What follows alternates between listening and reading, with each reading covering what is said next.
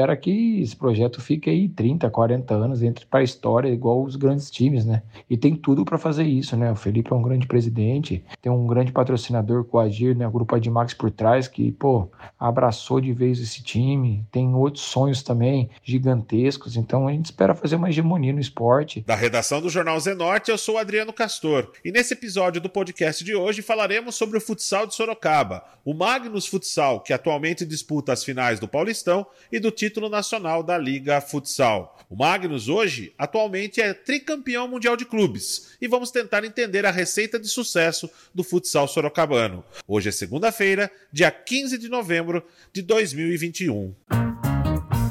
Sorocaba é a terra do futsal. Essa frase era muito divulgada em função da força da modalidade em nossa cidade.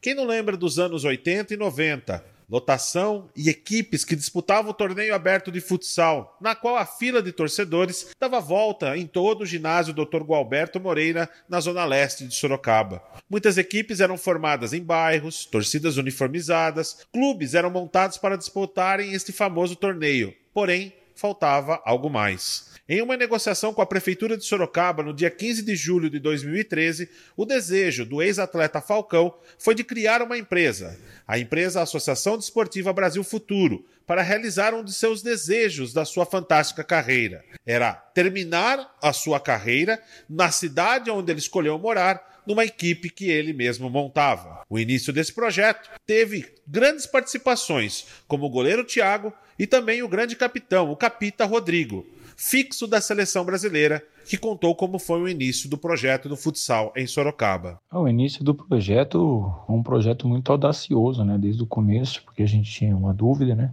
mas como a gente tinha um grande patrocinador por trás, que era o Brasil Queria na época, a gente com grandes nomes, né, o Falcão encabeçando, o Thiago, o Ricardo, Reinaldo, o Vander Jacovino, Douglão, então grandes nomes, né, o Carlão Papito também, que já tinha passado para a seleção brasileira. Então a gente ficou muito empolgado com o projeto, né? A gente sabia que a gente tinha que fazer o quanto antes da resultados, né? E desde o começo, desde o começo foi um projeto muito vitorioso. Junto com o capitão Rodrigo, Ricardinho, o The Mister, hoje como ele é chamado atualmente, veio fazer a sua participação também no projeto. Ricardinho já teve passagem pela cidade de Sorocaba nos torneios abertos. Ele explicou como foi participar do início do projeto com o Brasil Quirim. A minha chegada aqui foi em 2014, né? Junto com, com o projeto, é, com o antigo patrocinador, com o Falcão encabeçando, encabeçando o projeto, né? Eu tive a honra de estar tá é, formando essa equipe, o começo da equipe, né, junto com grandes nomes como o Rodrigo e o Thiago também. E nesse primeiro ano a gente conseguiu ser campeão da liga, campeão paulista. É, então, para um primeiro ano de projeto foi uma coisa espetacular para a cidade de Sorocaba também, né, para a afirmação do projeto.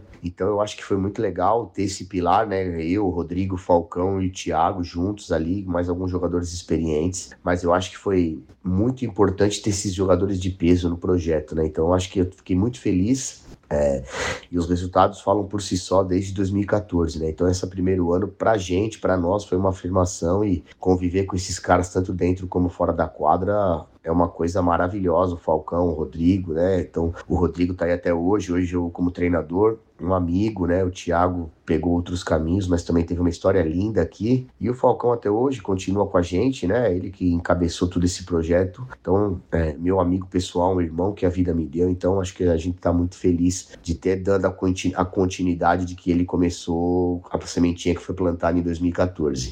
Todo o projeto ia bem, e a grande expectativa era para a estreia da cidade de Sorocaba e a inauguração da Arena Sorocaba, casa do futsal sorocabano. Porém, em 9 de fevereiro de 2014, a Arena Multiuso desabou. Rodrigo relatou como foi para a equipe receber essa notícia. Ah, a queda da Arena Multiuso foi muito assim preocupante para nós no começo, né? Porque a gente ficou meio perdido, a gente estava esperando ficar pronto e de repente cai. A gente ficou muito apreensivo porque o projeto entrou em xeque, né? A gente tendo que treinar no Éden, ter que jogar em outra cidade, até que ponto que a prefeitura ia, ia nos apoiar. Foi um pouco tenso, né?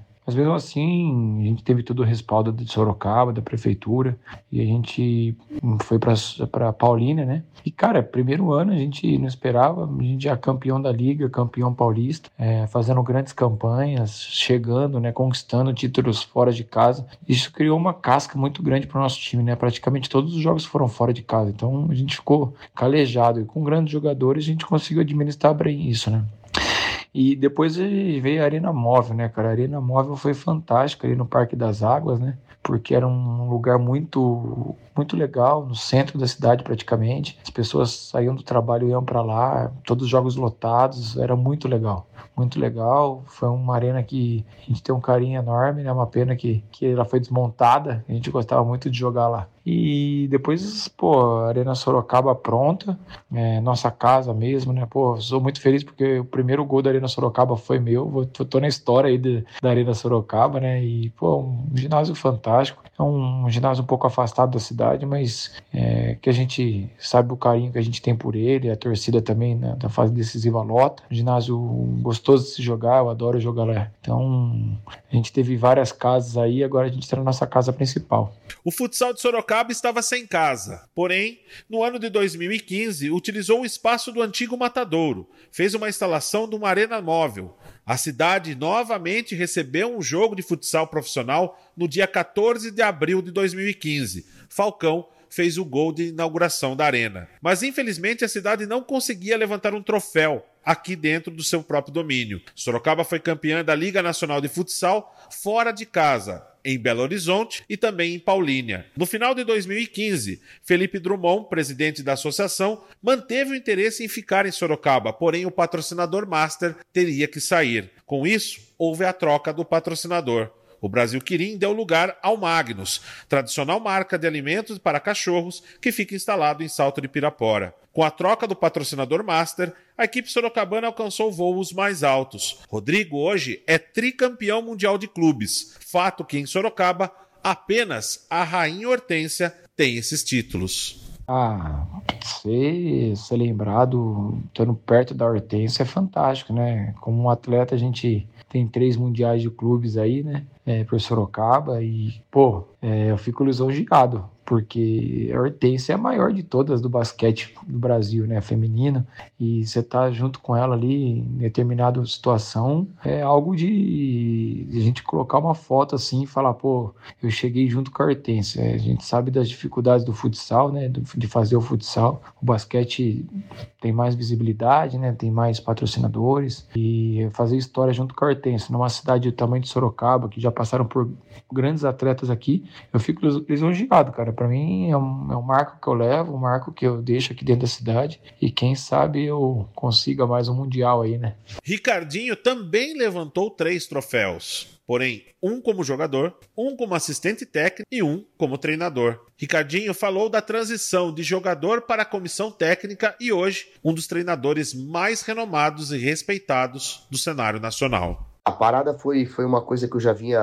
que eu já vinha pensando nisso, né? Eu já estava me preparando para isso, mas não esperava que fosse tão rápido, né? Tive, eu consegui jogar em alto nível até 38, 39 anos. Foi, foi uma coisa bem pensada. Claro que a gente, o jogador nunca gosta de parar, mas eu já estava com isso na minha cabeça, né? O esporte mudou muito, a gente tem que ter muita força física, enfim é, tudo que o esporte demanda, né? O futsal cresceu muito, principalmente na parte física. E para mim, eu joguei, graças a Deus, conquistei todos os títulos como jogador. Minha carreira foi não só pelos títulos, mas por todos os lugares que eu passei, é, consegui sempre ficar três, quatro anos numa equipe, isso foi muito legal, né? Consegui ter uma, um vínculo muito grande com todas as equipes, com os jogadores, com os treinadores. Isso me ajudou muito para quando eu parasse, né? É, eu conseguisse também levar essa, essa experiência para o meu lado de treinador. E o futuro? O que o Magnus poderá ainda fazer pelo esporte sorocabano? Rodrigo afirmou que o Magnus revolucionou o esporte, o marketing, a divulgação do futsal brasileiro. Ah, o futuro, eu, é, o projeto é muito novo ainda, né? O projeto tem oito anos. Então a gente espera que esse projeto fique aí 30, 40 anos, entre para a história, igual os grandes times, né? E tem tudo para fazer isso, né? O Felipe é um grande presidente, tem um grande patrocinador com o Agir, né? O grupo Admax por trás, que, pô, abre abraçou de vez esse time, tem outros sonhos também gigantescos, então a gente espera fazer uma hegemonia no esporte. A gente revolucionou o esporte, né? A gente tem que entender isso. Tanto com marketing, com tudo, a gente, mídias sociais, tudo, a gente alavancou o futsal de uma tal maneira que sempre vai estar marcado o Sorocaba e o Magres Futsal aí para sempre no futsal. Então a gente está muito feliz e espera crescer ainda mais. O futuro também pode passar nas pernas de Leozinho. Nascido em Petrópolis, Rio de Janeiro, veio participar da peneira sub-20 do Magnus Futsal em 2017. Hoje é uma das estrelas desse elenco. O trabalho de base vem sendo realizado em Sorocaba e já atraiu grandes jogadores de fora do estado para virem jogar em Sorocaba. Leozinho fala da peneira, onde participou com mil atletas e também da sua chegada ao futsal sorocabano. Desde novinho eu já, meu pai já me pôs numa escolinha, com 5, 6 anos ali. Dali eu fui alternando. Com 11 anos já comecei a jogar campeonato estadual, saí da escolinha e jogava campo, futsal ao mesmo tempo. E no meu último ano, sub-17, eu tava bem, tava evoluindo e Roger, que é um cara que me ajudou, me trouxe aqui é, de, é, acreditou no meu talento, né? E me trouxe. E chegando aqui na peneira, no meu primeiro ano de sub-20, me deparei com mil atletas. Fiquei muito surpreso. Na hora dei uma desanimada, achei que não ia dar certo, porque você chegar aqui e ver mil pessoas, a quatro, cinco pessoas avaliar, é complicado, né? Mas botei Deus na frente, falei que ia fazer meu trabalho e consegui fazer bem feito. Fui feliz e tô aqui até hoje, na minha quarta temporada, né? Cara, eu sempre falo em todas as minhas entrevistas que eu sou um cara privilegiado porque eu, mesmo tão novo, eu caí no lugar certo, né? Com pessoas do bem, pessoas experientes que estão acostumadas a vencer, com mentes vencedoras. Então, creio que isso me ajudou bastante também. Claro, eu sei do meu esforço, sei que se eu fui recompensado foi porque eu mereci, mas é claro que eu não posso deixar de esquecer a todos aqui que me ajudaram, tanto na categoria sub-20, treinadores que, que hoje não estão mais aqui, como o Renan, que é um cara que eu tenho um carinho enorme e me ajudou bastante. Ricardinho, nem se fala, né? Desde meu primeiro ano aqui ele também estava e agora subiu para adulto, eu subi também e ele vem me ajudando bastante. Então é algo que eu não consegui sozinho em então curto tempo e eu tenho que agradecer a todos eles. E o Mr. Ricardinho? Ele está em seu último ano de contrato, porém ele acredita que no seu trabalho em equipe, crescimento e aprendizado tenha dado muito valor ao Magnus Sorocaba. O técnico prefere viver o presente do que tentar analisar ou prever o futuro. Ah, o que eu espero, eu tenho mais um ano de contrato com a Magnus ainda, né? A gente conseguiu, eu, eu, com todos esses resultados, eu ainda sou jovem na profissão, é praticamente quatro, três, quatro anos aí como treinador. Então eu acho que eu tenho bastante coisa para aprender ainda também, né? Mas eu estou muito feliz aqui, repito, tenho mais um ano de contrato, né? Esse ano até 2022. Estou muito feliz. A gente conquistou praticamente todos os campeonatos, né? Todos os campeonatos que uma equipe almeja. E eu sou muito grato a toda a diretoria, mas principalmente aos jogadores, né? A nossa comissão técnica por a gente ter feito a história que nós fizemos, o único campeão da Liga Invicto, né? Então acho que é uma coisa que ficou para a história. Então eu espero isso, crescimento, aprendizado, né? E, e, e eu não fico pensando muitas coisas para o futuro, eu deixo mais o presente acontecer, viver o presente, porque o futuro faz parte do que a gente for fazendo no presente. Então eu deixo mais para a gente viver o nosso, o nosso momento atual agora. O Magnus Futsal, ainda no ano de 2021, pode levantar dois troféus: a Liga Nacional de Futsal e o Campeonato Paulista. Já no ano de 2022, a equipe sorocabana vai defender o título do Mundial de Clubes no Catar. Esse foi mais um podcast do Jornal Zenorte, trazendo para você as últimas notícias de Sorocaba e região. E nós voltamos amanhã com muito mais notícias, porque se tá ao vivo, impresso ou online, tá no Zenorte.